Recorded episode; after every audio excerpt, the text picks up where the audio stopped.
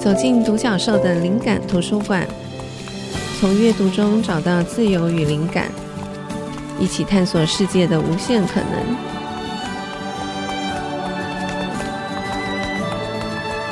欢迎来到独角兽的灵感图书馆。我们今天要谈的主题还是旅行。我因为录这个 podcast，然后我发现。呃，关于旅行的题目，我身边有好多我觉得很厉害的朋友可以分享，所以而且因为刚好这个主题我自己很爱，所以我们录了一集又一集的旅行。可是我觉得每一次来的来宾不一样，可以帮助我们去探索旅行的不同的面向。那今天这位来宾呢，他很可爱，因为他多年前出过一本书，那本书我有买，然后我很喜欢。稍后我会推荐这本书，但是他对于这本书他觉得非常的不自在，一直叫我不要把那本书拿出来。然后那本书呢，他自己的简介上面写着，呃，他是希望如果一定要有一个之前来说明自己的话，还希望他是一个说故事的人。那事实上他其实就是一个文字工作者，但我觉得说故事的人也很适合他。我们今天的来宾就是黄玉阳，欢迎玉阳。嗯，慧珍好，我是于洋，大家好，很谢谢慧珍邀请我来，有点紧张，但是也很开心可以来这里。嗯，我觉得旅行这个题目特别适合于洋来聊，因为其实在我的心目中，她就是一个一直在旅行的一个很年轻的女孩子。我看她的书上面写，呃，十六岁就开始自己一个人出去旅行，然后后来我认识的于洋，当然。比他写书的时候已经稍年长了一些，但是也一直是到各个国家见识很多很广的一个女生，所以我也很喜欢跟于洋聊天。我觉得我好像常常就是透过这些经常在世界各地旅行的朋友的眼光，带我去看到很多我本来不知道的世界。那首先，我想今天先请于洋聊一下你自己的旅行资历，就是你。第一次旅行的时候，我记得，如果我我看那个书，如果我印象没有错的话，你是十六岁就开始一个人旅行。你可不可以分享一下，你第一次这么长时间的旅行是为了什么原因出发？嗯，我记得十六岁那时候好像就是对欧洲有一个憧憬，嗯，然后我觉得好像很多东亚文化的孩子都是对于那种欧洲城市的名称，就是你讲到巴黎，讲到布拉格，就是有一个想象这样子。所以我那时候是去欧洲自助旅行，但就是那时候，因为还是学生，然后呃，所以就只能利用一些寒暑假的时间。但是如果要说到就是第一趟真的长的旅行，就是比较没有计划的，应该就是我大学毕业的时候。然后那时候去了中东跟东非，我那时候就想从俄罗斯走到。南非去，嗯，对，那一趟是为什么？你对这些国家或是地方有特别的情感或者好奇？我觉得一方面应该一开始除了我真的很喜欢对远方是很有好奇心的之外，我觉得可能我来自一个很受保护的家庭，然后我觉得。就是你被拉到一个极端的时候，你会走向 另一个极端。嗯，嗯，所以我觉得那时候选择用比较，嗯，可能现在的我不会再用同样的方式去旅行，就是老实说蛮危险的，比较的方式。对对对。嗯、然后那时候我觉得就年轻的时候就 想要证明我可以。那除了这个之外，一方面也是就是我一直对远方都是很有很有想象，很想知道他们是怎么生活的。然后你那趟去，跟你原来的预期有很大的落差吗？或者那段旅行对你这个人的人生来讲，你觉得它的意义是什么？哦、呃，其实我一开始没有什么想象，然后一开始也不知道会就走两年，就差不多是两年的时间。走了两，你说这一趟旅行你就差不多两年的时间，两年的时间，对。然后是没有，我没有想到会这么久，因为那时候我就是存了一笔钱，那时候想说，而且那时候我先去印度，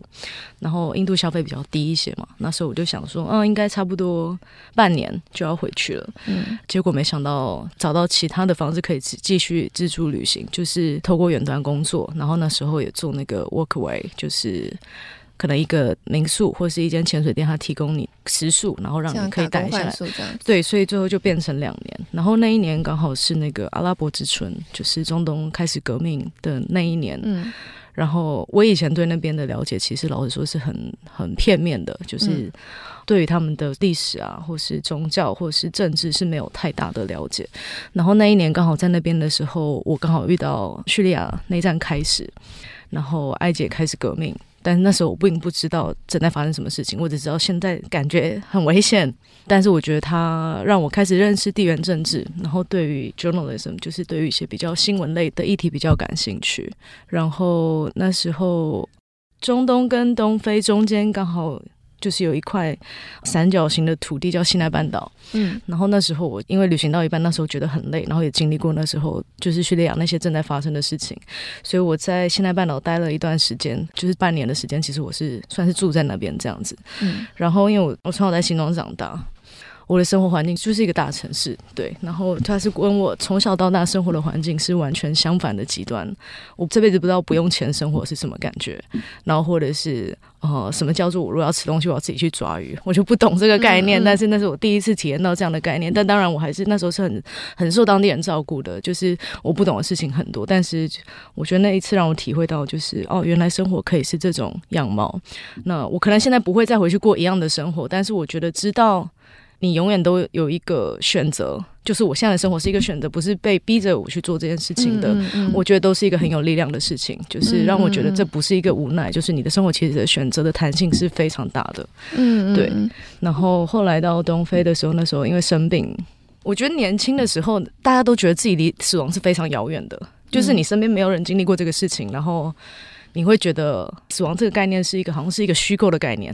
你听过，但是你不觉得它会发生，嗯嗯，所以那时候就是 就是不怕死，然后做了一些。对，嗯，老实说不太负责任的事情。然后那时候我生病嘛，就那时候得疟疾，然后在非洲的时候，对，那时候搭便车得疟疾，然后我即使那时候意识到自己得了，也不觉得会发生什么事情，哎，一直到医生跟我说你这个真的很严重，你这个不治疗你可能会离开。嗯，然后那时候又得了蜂窝性组织炎，他就说你可能会截肢的时候，我想说就是怎么可能这种事情会发生在我身上？嗯，就不可能是我，但是它就是发生了。然后我觉得可能过了之后。我不敢说这个感觉是每一天都很有意识的在进行的，但是试着不把生命这件事本身视为理所当然，偶尔提想到的时候会提醒自己，对，但我不敢说我每天都有在实践这件事情，对，我还是会熬夜啊，然后对什么的，但是确实因为你曾经跟他那么靠近，那件事情突然变得非常具体，不再是一个抽象的概念，对，就是哎，这个真的有可能会发生，它不是只是一个。那你后来怎么好的？嗯、我后来因为那时候在搭便车的时候生病，所以那时候等了三天。然后因为那时候在伊索比亚南部跟肯亚北部，其实老实说医疗资源其实是不太好。然后后来我搭车到那个肯亚的首都奈洛比，因为奈洛比在东非算是蛮大的城市，那边就有很多医院啊什么的。那我就去医院，然后他们做了检查，然后说有四种比较常见的疟疾，然后我刚好得的那种就是比较严重的那一种。后来又发现自己脚被感染的时候，其实我一直一直哭，一直哭。我不知道该怎么说那个感觉，就是觉得你还没有意识到你真的发生这件事情在你身上，然后你没有办法接受它正在发生。就大好像是大家处理创伤一开始的第一个反应，就是有一个否认它正在发生这件事情。我一直哭，那其实我平常不太哭，没有没有对，但很多帮助我的人，嗯，然后那时候在医院的护士，他就是来帮我打针，他就看到我就是。一直掉眼泪，那个枕头套都湿了。然后他说：“你一定会好。”他说：“我今天早上出门就是想要照顾像你这样子的人，哦、然后你一定会好起来。”嗯，对。然后我就很感动，我就好，我就还就还是有哭，但是就觉得好，就是他很认真想要让我好起来，然后我觉得我一定可以好起来。就是在那个医院得到比较好的照顾，然后后来就慢慢复原。对，就大概住院住了一个礼拜，然后后来再。到一个民宿就休息几个礼拜。那你那时候没有立刻回台湾，你还继续在旅行当中？那时候有有在想说，嗯，我好了，我我就要回去就好了，还是没有回来？OK，好，为什么呢？你透过旅行认识到自己有一些你其实本来不知道的面相吗？嗯、就是为什么会做出一些决定的？那个当下，其实你那时候也不知道自己为什么会这样子。嗯。因为感觉于洋那个时候年轻的时候那样子的旅行，其实蛮冒险也蛮随性的。即便发生了这样的事情，你也不会想要立刻回来。我说你自己的这个面相是你本来就知道的吗？不知道，但后来才发现其实。我很不想承认自己的失误或是失败，或是对于这件事情是对于自己比较不够宽容的。嗯，你不想要因为那样子回来台湾？就是有很多事情可能是我没有做完，或是没有做好。但是当我就是有一两件事情是不行，这件事情是对我来说一定重要的，我就会想要把它做到。但是我觉得它其实比较像是倔强，而不是所谓的坚强。嗯，就是其实我觉得有一些状况之下是没有关系的，要对自己宽容一些。然后这也是我在学习的，就是我觉得。嗯，其实老实说，好像不做这件事情就没办法证明我是可以，我是有能力的，或是对，嗯嗯，我觉得那时候应该是这样想吧。但其实我没有仔细想过，应该是这样吧。对，好，听于洋聊年轻时候的旅行感觉，现在的自己对于当时的判断也有一些不一样的看法。好，我们稍微休息一下，等会再回来继续聊。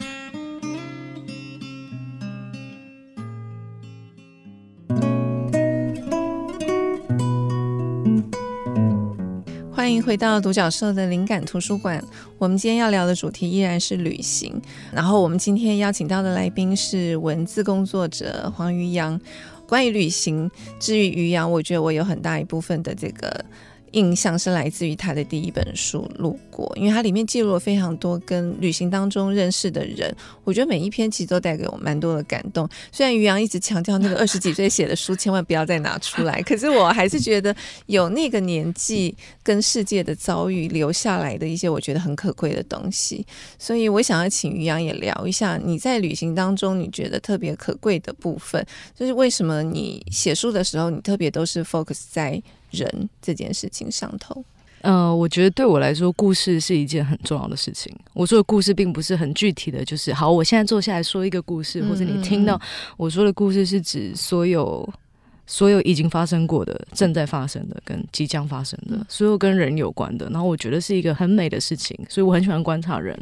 我很喜欢，特别喜欢那种其实没有被详细记录下来的故事，你要特别去问、特别去找的。我觉得那对我来讲是应该是旅行的。意义吧，对啊，就是我觉得非常美的事情，所以我觉得我大部分看到都是人跟人之间的互动，不管是跟我的或者他们自己的，他们跟我说的事情。对，我还是会去一些景点啊、餐厅什么的，但是那个大家都可以去到的嘛。但我遇到的人可能就是只有我遇得到，因为在此时此刻，在那个当下，我们刚好在这个地方，然后它就发生了。但你的旅行资历已经非常长，如果现在此刻回想，你觉得你脑袋里面第一个冒出来的，这旅行当中给你留下很深刻的印象的人，你会想到哪一个？嗯，我想分享这个故事，但其实它是有点难过的故事。嗯，所以我就是我这几年一直想到这个朋友，就是我刚刚提到我在西南半岛的那段日子，其实是因为我那时候在潜水店工作，然后认识了一对情侣，一对澳洲情侣，他们两个都是一个非常温暖的人，就是很真实这样子。然后有一次，呃，工作结束之后，他们问我要不要一起去他一个朋友家。那我以为就是去朋友家。就后来发现他朋友是一个贝都因人，住在沙漠里面的贝都因人。然后我们那时候骑着骆驼去他朋友家，骑了两个小时。嗯、然后对我来说就是一个很新的体验。然后到他朋友家的时候，发现他家其实就是一个棚子，并没有所谓的房子，它就是一个棚子。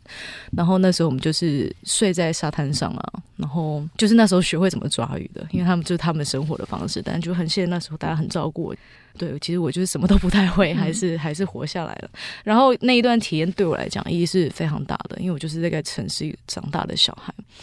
那时候我们都差不多年纪，就二十出头岁。然后我觉得对于社会或者体制，其实是有愤怒在的。嗯，然后但是可能就是用这些方法，就是好像是一种另一种抗议方式，就是想要试试看这样子的生活。对。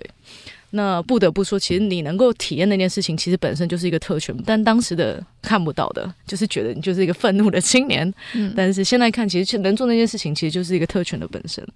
然后我们之后可能年纪渐渐长了之后，我觉得那个可能那个锐气被磨掉一些，就是开始意识到，呃，其实我也是这个体制中的一个分子，然后我不能完全去反映一个我来自的一个环境。然后你还是可以讨论这件事情，但是我觉得跟以前的眼光是不太一样的。所以大家后来好像慢慢的也渐渐去接受这个社会其他给你的一些价值。就譬如说 Gus，他后来遇到另一个伴侣，然后他在澳洲的郊区买了一个房子，后来就变成社区网络上的朋友这样。就只是远远的观察对方。我那时候看到的时候觉得不可思议，这个人怎么可能会做这件事情？嗯，他当时就是你会觉得他这辈子就是这样子的，这就是他的人生，他就是会一直这样流浪下去。本来是一个愤青或者一个流浪性格的人，对，就他后来就在一个大城市里头的郊区买了房子，安定下来。对，觉得转变很大。对，然后那时候看到照片的时候，就是他的伴侣就是怀孕了这样子，他感觉是真的开心的，他不是被迫去做这个选择。所以我刚刚也说，就是我觉得有那个体验，你不是说。以后就要再去做，但是我觉得对于生活中的选择，就是还是会觉得，嗯，这个是一个选择，不是被逼着的。嗯、然后那时候我就是觉得他这是他的选择，然后他是开心的，然后就也很为他们开心。然后那时候我住在柏林，然后他们正在蜜月旅行，就在那个德国的另一个城市。然后我就传讯息给他，我就说啊，我现在住在德国，要不要一起见面？然后他们就说啊，跟他们就是隔天一大早的飞机，就没有时间再搭火车这样子。嗯、啊，我那时那一天也没有办法再搭火车过去找他们，所以我们就讲说好，那就下次再见。然后这件事之后没多久，我也是同样在社群网络上看到，就是他回澳洲，然后后来小孩出生了，他的伴侣那个刚生完小孩就还在医院，然后小孩也还在医院，他先回家，就那天晚上刚好他家火灾，然后他就离开了。嗯哦，他跟他家的狗，然后我看到的时候，我是不敢相信这件事情，因为我一直觉得，就是首先，我觉得现在的我们在社群网络上发现，就是一个人的离开是，就是好像是一个常态，嗯。嗯就生命变得很轻的感觉，就是这样你随意的提起，然后看到、嗯、那时候他小孩刚出生的时候，我有看到他小孩的照片，然后那时候一直觉得哇，你爸一定会就是给你很多爱，然后让你看到人跟人之间很美的东西，很能跟你说很多故事，然后就是发现这件事情没有办法发生的时候，我就非常难过。他离开之后，我一直在想，就是我们那时候在心爱的一些发生的一些事情，就譬如说，我记得有一天晚上。我们晚上跑去游泳，它那个水中有那个会发光的一种微生物，嗯、所以你在游泳的时候，你就因为你看你朋友就是游进海里，然后就好像一个银河系这样被打开，哇。就他游过去的那个轨道就是一条银河系这样展开。嗯、然后我这辈子没有看过那个东西，我那时候觉得就是有一种极乐跟窒息是这样的感觉嘛，就是你没有得到什么，不是说你得到一个物质的东西或是一个非物质的肯定，但是。你就好开心，就此时此刻，你觉得我可以在这里，真的是一件好幸福的事情。嗯，然后那时候就是有这种感觉，所以我就在水里面笑出来了。我都不知道在水里面其实是可以笑出来。我觉得，然后没有为什么，不是听那个笑，就反正就是好开心，好开心。嗯嗯。然后后来上岸之后，我们很兴奋，像小孩子就是这样一直这样 摇来摇去的，我们就看着天空。然后那天晚上星星很多。然后我就说，刚刚感觉好像在银河系里面游来游去，因为你没有感受到重力，嗯、然后你又可以看到那些微生物，就好像一个一个的行星，然后你就觉得自己在银河系里面这样子飘来飘去的感觉。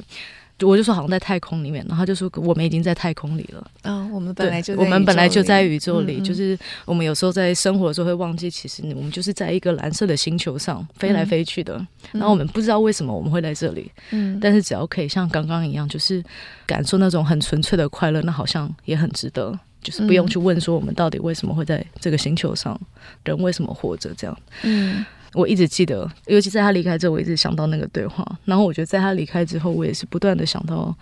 嗯，有时候我可能会因为太骄傲，然后就没有说出，尤其道歉这种事情，就是有时候会输给自己的骄傲，就是没有说出来，嗯、然后爱也来不及说出来。我然后我知道这是一个很老套的一种，好像谁不知道？我知道啊，嗯、大家都知道，嗯、但是。我觉得没有说出来，对，但就是没有说出来，对，嗯，所以他算可能在我生命中，可能就是带给我，不是说多靠近的朋友，但是带给我很多东西。其实，在他离开之后，嗯，嗯，我刚听于洋分享，我在想，我觉得像这样子，就是很长时间的旅行，其实它基本上其实就是你的生活，它其实就是你的人生的一部分，跟我们可能。原本对旅行的定义，只是去一个地方待很短的时间，然后就回来那样子的旅程。我觉得留下的东西好像非常不一样，所以听于洋的分享，感觉比较不是对一个地方描述那边的环境，或者是看到的景物。当然，那些我觉得在你的生命当中一定也有很多很重要的风景。可是你会第一个想要讲出来的，以及你会选择作为一个素材写在你的文章里头的，好像永远都是人，是个很重要的位置。嗯、所以我觉得这样子旅行对我来讲也是充满一种。我觉得好像会从另外一个角度提醒我们，我们的生命在这个世界上的位置不是一个固定不变的，它好像是有很多的生命共同支撑的。然后我听于洋讲，就说在这些旅程当中，你靠近死亡，然后结识了一些朋友，在彼此生命当中留下了印记。这些东西，我觉得是本来我们要谈这个旅行的题目，我比较少去意识到的。所以我觉得这个故事好像也会留在我的心里，我不知道，也许他也会留在听众朋友的心里。嗯，然后所以一开始说要称于洋说故事的人，你本来有点抗拒，但我觉得我还是觉得把自己的经历用一个美好的方式记忆下来，然后分享出去，我还是觉得这是一个说故事很棒的地方，很很好的一个力量。好，我们再休息一会，等会继续回来聊。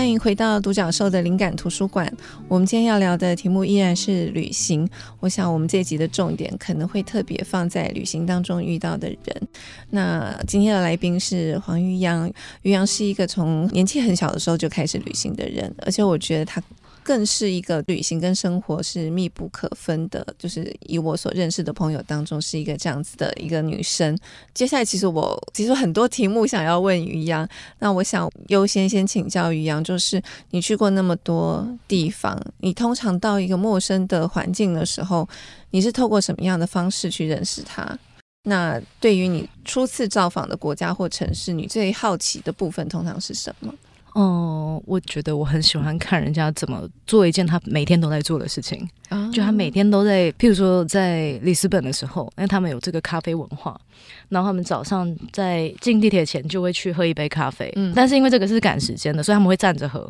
但站着喝的这个咖啡馆，通常也就是巷子口。其实你知道老板是谁，然后你也知道每天早上差不多这个，因为你赶的就是差不多同一班地铁，嗯，你也知道旁边的人大概是谁，所以大家会先聊个两句，很快把这个咖啡喝完进地铁站。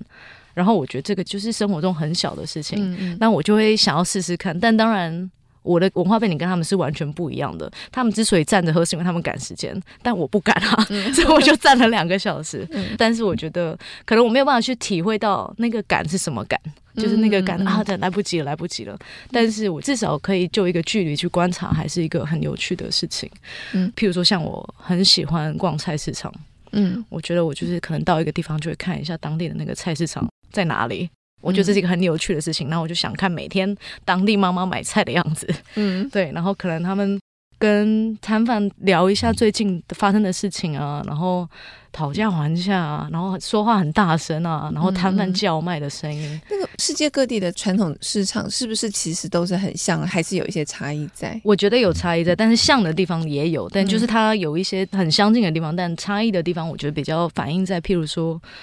呃，我们吃什么其实跟文化是有很深的关系的。然后为什么这个地方的人吃这个东西？譬如说我逛一个很有趣的市场，就是在那个 zanzibar，zanzibar zanzibar 是那个坦桑利亚。外海的一个小岛，嗯，然后这个小岛是以前他们用来交易香料跟黑奴的那个年代，嗯嗯、所以那个岛有很悲伤的故事。但是因为它是所谓的香料之岛，就是那时候所有香香料贸易都是经过那个地方。现在还是吗？呃，现在应该没有了，但是就是当时是这样。然后当时香料是一个很昂贵的一个交易的物品，然后但是又是一个岛。台湾也是一个岛，当然大小不一样，但是可能我们也是吃很多海鲜，然后他们也吃很多海鲜，但他们会用把这个香料用在海鲜上面，然后这个是台湾我没有看过的。嗯嗯，台湾烹调我们好像就是用那种我们觉得海鲜就是简单的烘焙烹调方式最好吃，对对对。嗯嗯，然后我觉得很有趣的是可以看到从一个很小道的一道菜看到他们为什么吃这个东西，然后它的背后的历史跟故事是什么。嗯嗯，对，这个可能是比较。硬的一种历史跟文化，但是我也很喜欢那种，就是反正就是当地人之间的沟通方式啊。嗯、然后我觉得有一种可能台湾讲的那个人情味，其实在其实很多地方，你在菜市场可我觉得感受是最深的，对，可以最深的看到的，在这个地方，嗯、对。然后可能差异就是来自于他们吃的东西，然后跟为什么吃这个东西。嗯那于洋去过这么多国家跟城市，因为我一直对于所谓的文化差异或者文化冲击这件事情很感到好奇。嗯，你印象中你觉得最给你带来冲击，或者你觉得最有趣的文化差异？哦，嗯，我之前读了一本书，他在讲一个国家的地理环境怎么影响到人的这行为举止跟个性、嗯嗯、民族性，然后我觉得这个超级有趣。对，就是我觉得人好像对于环境本身，好像认为自己是有主宰权的。嗯，我会好，我们可以支配这个环境。嗯，确实是这样，没错。你可以盖房子，你可以烧东西，确实感觉起来好像是这样，没错。但当你意识到其实环境对你同样也有一定的影响力存在的时候，我觉得这个就开始变得很有趣，就是你没有意识到他来对你做什么。嗯，怎么说？呃，我之前在阿姆斯特丹住过一段时间，然后大家其实应该在欧洲，大家都知道荷兰人是非常直接的，有时候你甚至觉得有一点没礼貌，还是什么？哦、是吗？就是因为可能那在那边。有时候我们都会有那个 dinner party，就是大家去朋友家吃饭，嗯、那可能你也会带一道菜这样子。嗯、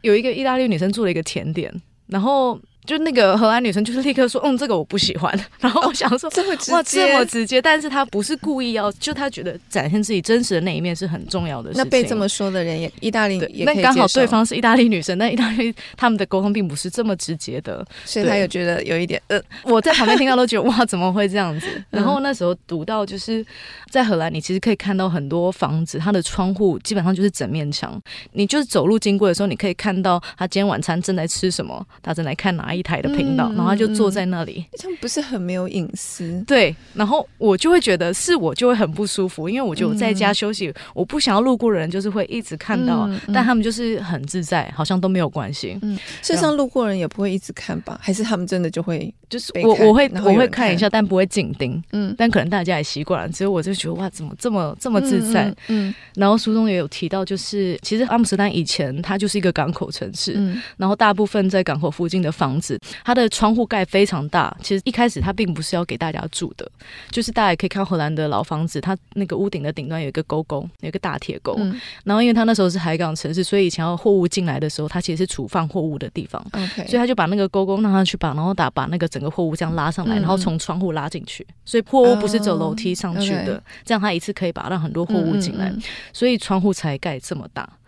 但是后来那就变成现在那些地方反而都变成非常高级的社区跟房子，嗯、但那个窗户就保留下来了，哦、所以它的窗户就还是这么大，所以它有这些历史的原因。对对对，但是他们也可以就是很自在的，就是住在这样子的房子里，好像就荷兰人，嗯，所以他们没有我们想象中对于隐私，或者说他们对隐私的保护不是用在这个地方。对，我觉得不是，嗯、就是可能，譬如说，毕竟欧洲还是通过了那个网络的那个隐私法，但是，因为对我来说，我觉得人是有很多面向的，对，但不代表他们在假装或是说谎，就只是不同的环境跟状况就带出人不同的、嗯，这也是一种直接。对对对对对对，没错，我觉得是这样。就是本来我在同各种场合就不是同一个面相啊，嗯、但是我跟我荷兰朋友聊过这件事情，就他们确实觉得人有一个好像就是这是他真实的样子。对对，不需要我我觉得我不太认同，但是对我觉得有这个气氛在。嗯、然后那日本可能就是另一个极端，嗯、就是对。可是我没有在那边生活那么久，我觉得我觉得不用。对。然后我觉得对于一些可能住在台湾的我们没有那么熟悉的国家或地区，确实我们的印象可能也会非常片面，嗯、或是就是很直觉觉得啊那些地方都很危险。嗯、可是因为我也听了很多其他去过那些地方的朋友，看过一些书，或是听他们在广播节目聊，我也发现说，哎，其实真的去过那些地方的人，他们所留下的印象，跟我们在台湾从大众媒体上面得到那些很片面的资讯，其实是。有时候其实对我来讲是有点相反的。那于洋自己亲自去过很多，也许对台湾来讲是比较冷门的城市或者国家，你有这样子的印象吗？就实际去了以后，发现跟原来在台湾的时候对他们的认知其实是完全相反。嗯，我觉得反而好像就是在伊拉克跟苏丹这两个国家，是我去之前大家都就是觉得嗯。嗯，汤啦，不要吧。对，对、嗯，可是我反而在这两个国家遇到最善良的人。嗯、当然，你在每个国家都遇到很善良的人，但是我在那边很明显感到他是，他有的不多，但他什么都想给你。然后我那时候在伊拉克就是。找不到住处的时候，就是有一个叔叔，他就走过来说：“我会讲英文，你要不要我帮你？”然后他就帮我问了一些便宜的旅社这样子。但那时候我还是有一点戒心在的。嗯、然后他也看得出来，就是当然，就是我不认识你，然后我一个女生自己旅行，我当然还是有一些戒心在的。那那时候我已经，他帮我找到一间最便宜的，我那时候准备要付钱了。他就说：“我知道你可能会担心我，我是有什么意图。”他说：“我已经很立刻讲，我已经结婚了，我有三个小孩。” 然后他说：“如果你相信我的话，你可以住我家。”嗯，然后那时候就看了他，但是我不知道，一方面当然就是广大，但是另一方面就是觉得这个有一个很真诚的部分在里面，觉得他不是在说谎。嗯嗯，然后我就说，嗯，好啊。他说真的吗？他就打电话给他太太，然后说有客人要来这样子。嗯嗯，听起来是这样。然后那时候走去他家的时候，其实我一路都在记录。就是等一下要跑走的话，我要怎么？嗯、我一路对我一路在想哦，那个水果摊右转这样子，还是要有一点警觉。对对，还是有警觉。但是当时觉得哇，他的邀请有一个很真实、很诚恳的东西在里面。对，然后那时候就去他们家，然后住了一个礼拜。他们家有很多小孩，然后他们家只有一个客厅跟一间房间，但他们把房间让给我，怎怎么样都不让。就是我一直说不用，但还是对。然后就他妈妈煮饭给我吃。然后其实这个爸爸他之前在杜拜工作过，所以我们可以用英文沟通。但其实我跟其他人是完全就是用肢体语言这样。嗯，对，然后在苏丹也是常常被捡回去。我觉得这些地方可能他们正在经历的，因为那时候南苏丹刚好独立，然后那时候在伊拉克的库德自治区，他们也是一个民族，是常常受到很多压迫的。不知道原因是什么，但我在猜是不是在这样的环境，其实彼此更需要照顾彼此，嗯、因为你可能没有一个可以相信的一个体制或是权威在，然后所以每一个人都是要彼此多照顾对方这样子，对。然后我很喜欢那种人跟人之间的基本信任，然后变成一个很美的故事的过程，这样子。嗯嗯，这个好像也是跨越种族跟地理的限制。我听这些常常去旅行的朋友，我都会有一个这样子的感觉，觉得其实出门在外还是有基本的警觉，嗯，安全。但是好像听到的大部分，以比例上来讲，嗯，多半都是觉得人的这个基本的本性其实都是很善良，嗯，然后是很欢迎这个陌生人会给予一些帮助的，嗯，这也是我觉得让我印象很深的部分。嗯，好，谢谢于洋，我们稍微休息一下，等会再回来聊。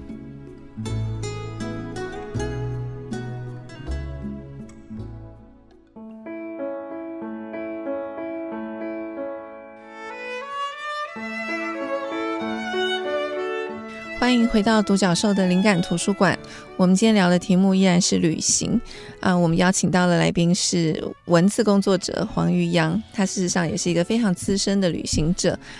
节目来到最后一段，我想要直接问于洋一个就是比较大的问题，因为你。你虽然很年轻，但是你的旅行资历很长。你觉得，比如说我们一个大跨度来讲好了，你觉得十年前跟十年后，你现在对生命的看法有什么不同了吗？透过这些旅行，嗯，如果是以透过旅行来说，我觉得。可能以前我看待旅行这件事情的方式跟现在是很不一样的。老实说，以前的，我觉得它是一个有点像是勋章，或是一个奖杯，就是你去过哪些地方，你去过多少地方。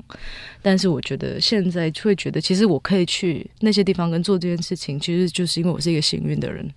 就是我的护照让我可以去这些地方，然后可能我我的家庭并不需要我每个月给他们多少钱，我觉得它就是一个特权，那可以去做这件事情，其实是很幸运的事情，那并不用一定要去讲的，好像就是啊，你的人生一定要去做这个事情，你才会感受到生命的意义，或者是我觉得意义不一定只是藏在远方里。然后我觉得我现在我还是喜欢旅行，但是我现在看生活跟。生命这件事情，好像觉得，嗯，你不用一定要做一些所谓很深刻或是很那些好像听起来很厉害的事情，才是真正活着。嗯。然后也不是一定要去旅行才可以看到故事。我觉得所谓的意义跟故事，其实就在生活中很小的地方。你只要愿意去听，你都可以听得到故事。然后你只要愿意去看，其实意义就在那里，不用一定要做一些好像听起来哦好厉害的事情才可以，嗯嗯嗯，才可以看到。对，嗯嗯。嗯，但是于洋从很年轻的时候，我觉得你对于踏上一个未知的土地，你好像，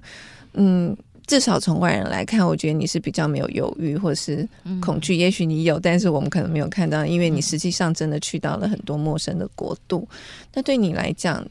未知跟恐惧，你是怎么看待的？哦，我觉得我的恐惧好像不是来自于，可能大家会觉得就是可能我危险的发生，当然我还是会担心的，但可能就像我刚刚说，就在年轻的时候，你那个比较不是我最觉得最恐惧的事情。嗯、我觉得真正恐惧的部分，可能是你因为有很多跟自己相处的时间，然后你遇到的事情跟不同的环境带出一些面向是你不知道你有的，原来我是这样子的人，所以你每一天都在好像。如果每一个人对对对，如果每一个人都是一个洋葱的话，你一层一层剥，其实他有时候会有一些辛苦的部分。他说：“哦，你要去接受哦，原来我曾经是我曾经是这样的人，我现在是这样的人。”嗯，然后我在这个。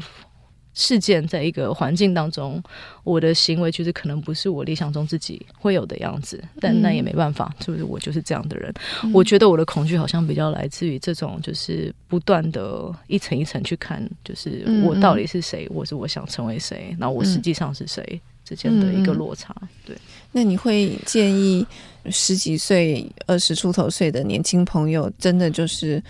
勇敢的，就是去这些陌生的地方拜访、造访，然后亲眼去见识这些世界？你现在还是会这样建议他们吗？哦、如果这是他真的觉得他自己想做的事情，而不是因为听了。可能听了谁对谁说，因为他可能在这个过程当中找到意义。嗯、那我很幸运的，我觉得我学到一些事情，但我不觉得你一定要透过这个才可以去学。我觉得只要你做的事情都是你一直以来想做，但是还没有做到的事情，都是一件勇敢的事情，都值得去尝试。那有时候它的体现方式可能是旅行，但是我觉得不一定要是。对，嗯、所以这是其中之一。对对，就所以如果有人想要做这件事情，那这是他内心真正想要的，我还是会觉得那那要去做，不然会后悔。但他并不是一个非这样做不可才能够彰显什么特质的。对对对。那好，最后一个，因为于洋在这些不同的国家当中，觉得你建立了很多段友谊，对你来讲生命中很重要的友谊。你觉得当我们在这个不熟悉的环境底下，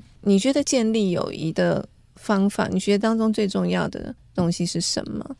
哦，我觉得，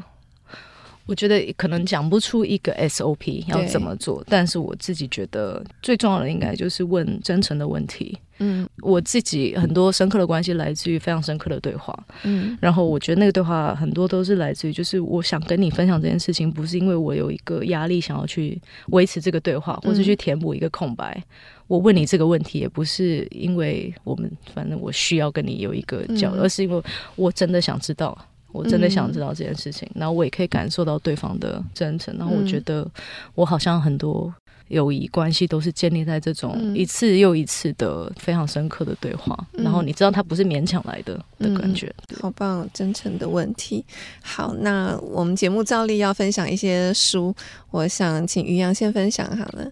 呃，这个真的很难，因为我觉得我挑的书好像，呃，好像只有一本跟旅行是正相关，没有关系。但是因为我觉得选一些书，刚好是我之前过去可能。嗯在旅行的路上有读的，嗯、然后呃，其中一本书那个也是，因为我挑了两本书是捷克作家米兰昆德拉，我知道慧珍也喜欢米兰昆德拉，嗯，嗯，因为他最近过世，我想说再想提一下。嗯、然后另外一本也是捷克作家，叫做《过于喧嚣的孤独》，嗯，就大块文化出版，那个名字也太美了吧！我每次听到书名，想说这个书名了不起，当年很畅销，对，因为真的，嗯，我觉得这本书。因为刚好也跟阅读有关嘛，嗯、因为主角汉家他就是在那个废纸回收厂工作，嗯、然后他会在送来的书里面，他就其实得到很多知识。我很喜欢这边的原因，是因为我觉得他虽然不是在讲旅行，但是我在旅行的时候很喜欢观察小人物的生命故事，就是他们的生活这样子。然后我觉得我很喜欢那种刻画小人物的的故事，嗯、然后他们每一个人有这么多情绪，然后我觉得我很喜欢文字去形容那种。你平常很难去讲的一种情绪。这本书很内容大部分都是独白，嗯，然后他讲了很这么多感受，然后他可能用一种独白的方式讲一些很残酷的现实，然后因为杰克当时的那个政治因素。就是他那时候其实是有很多禁书的，嗯，然后他里面在回收厂里面可能找到了一些书，其实就是当时的禁书。就我也很喜欢，包括米兰昆德拉跟他跟那个赫拉巴尔他们，就是有带到他们在讲一个小说的时候，他们的那个背景也有带进去。然后我觉得就是当时的政治跟历史背景也有在里面，我觉得很有趣。嗯，那我就是很喜欢这种就在讲小人物的嗯嗯故事。然后另外是那个这本是比较是。正相关就是那个胡青坊的女人，女人，嗯，胡青坊写的，对对。然后这本书，其实我最近几年。并没有在重读，但是我记得我二十出头岁的时候，嗯、就是我那时候在总统的时候是带这本书跟我一起，然后那时候因为我有的书不多，所以我就一直重复读，重复读，对。然后我觉得带给我在文字上有很大的帮助，就很喜欢他说故事的方式，对。然后他还是一篇一篇的散文，我觉得在旅行的时候我很喜欢读那个散文类的，所以我今天才选《笑忘书》。虽然说我也很喜欢《生命中不能承受之轻》，就是我很喜欢那种一篇一篇的在旅行，我觉得有一种。跟着这个节奏的感觉，就是一个故事，嗯、然后带着下一个故事，再下一个故事，嗯、然后我觉得跟旅行好像就是今天发生的事情，明天发生的事情有那种氛围是一样的，因为他同一个作者，但是他在讲一个故事接着下一个故事，我觉得好像跟旅行的气氛是很适合的，嗯、所以我在旅行的时候喜欢看散文的书。对，OK 是这样子。谢谢于洋的分享。那呃，我今天要分享其实两本，第一本是《失落的卫星》，是一个中国的作家写的。那他是写他去中亚很多，其实对我们来讲相对比较不熟悉的这些国家的旅行。他大概花了九年的时间写了这本书的内容。然后我很喜欢看他的文字，就是我觉得他的文字有一种深刻性，然后非常的沉稳。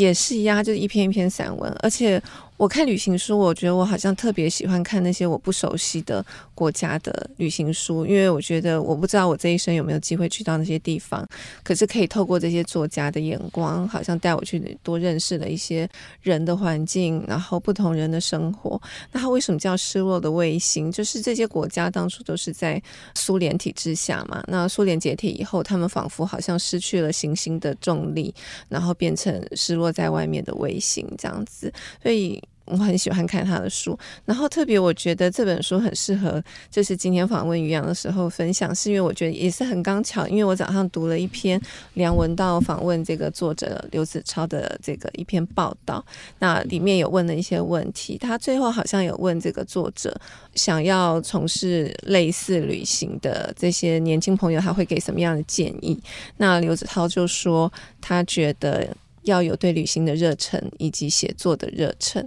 他说：“因为你怀抱着写作的热忱，你才有办法忍受长时间的孤独，还有你可能要去这个旅行，可能是相对是有一点辛苦的。这样，那因为刚好于洋自己也是一个喜欢写作的人，而且刚刚透过你的分享的书籍。”我觉得你的状态，我觉得跟这个梁文道访问刘子超他的回应，我觉得有一点呼应，因为你们都是喜欢文字的人，那你也喜欢旅行，所以我觉得同时对这两件事情抱有热忱的人，我觉得在旅行当中可能真的可以记录更多的故事。好，那我第二本要分享的书，其实就是于洋一直希望我不要谈的，他 二十二十出头岁写的第一本书，其实也是你到目前为止唯一的一本书，嗯、对吧？只有合组，对，嗯，叫做《路过》。我觉得听众朋友有兴趣的话，我觉得还是可以去网络上找一找，因为虽然时间有点久远，不容易买得到，但是也许还是有机会二手书店或者是图书馆去借，因为虽然是。于洋很年轻的时候的这个记录，可是我觉得，因为以他当时那个年纪，他十几岁就开始上路，我觉得有那个年纪的纤细的心思跟感受性，而且因为你本来对人就充满爱跟温暖的，所以我觉得还是会看到很多，我觉得我们。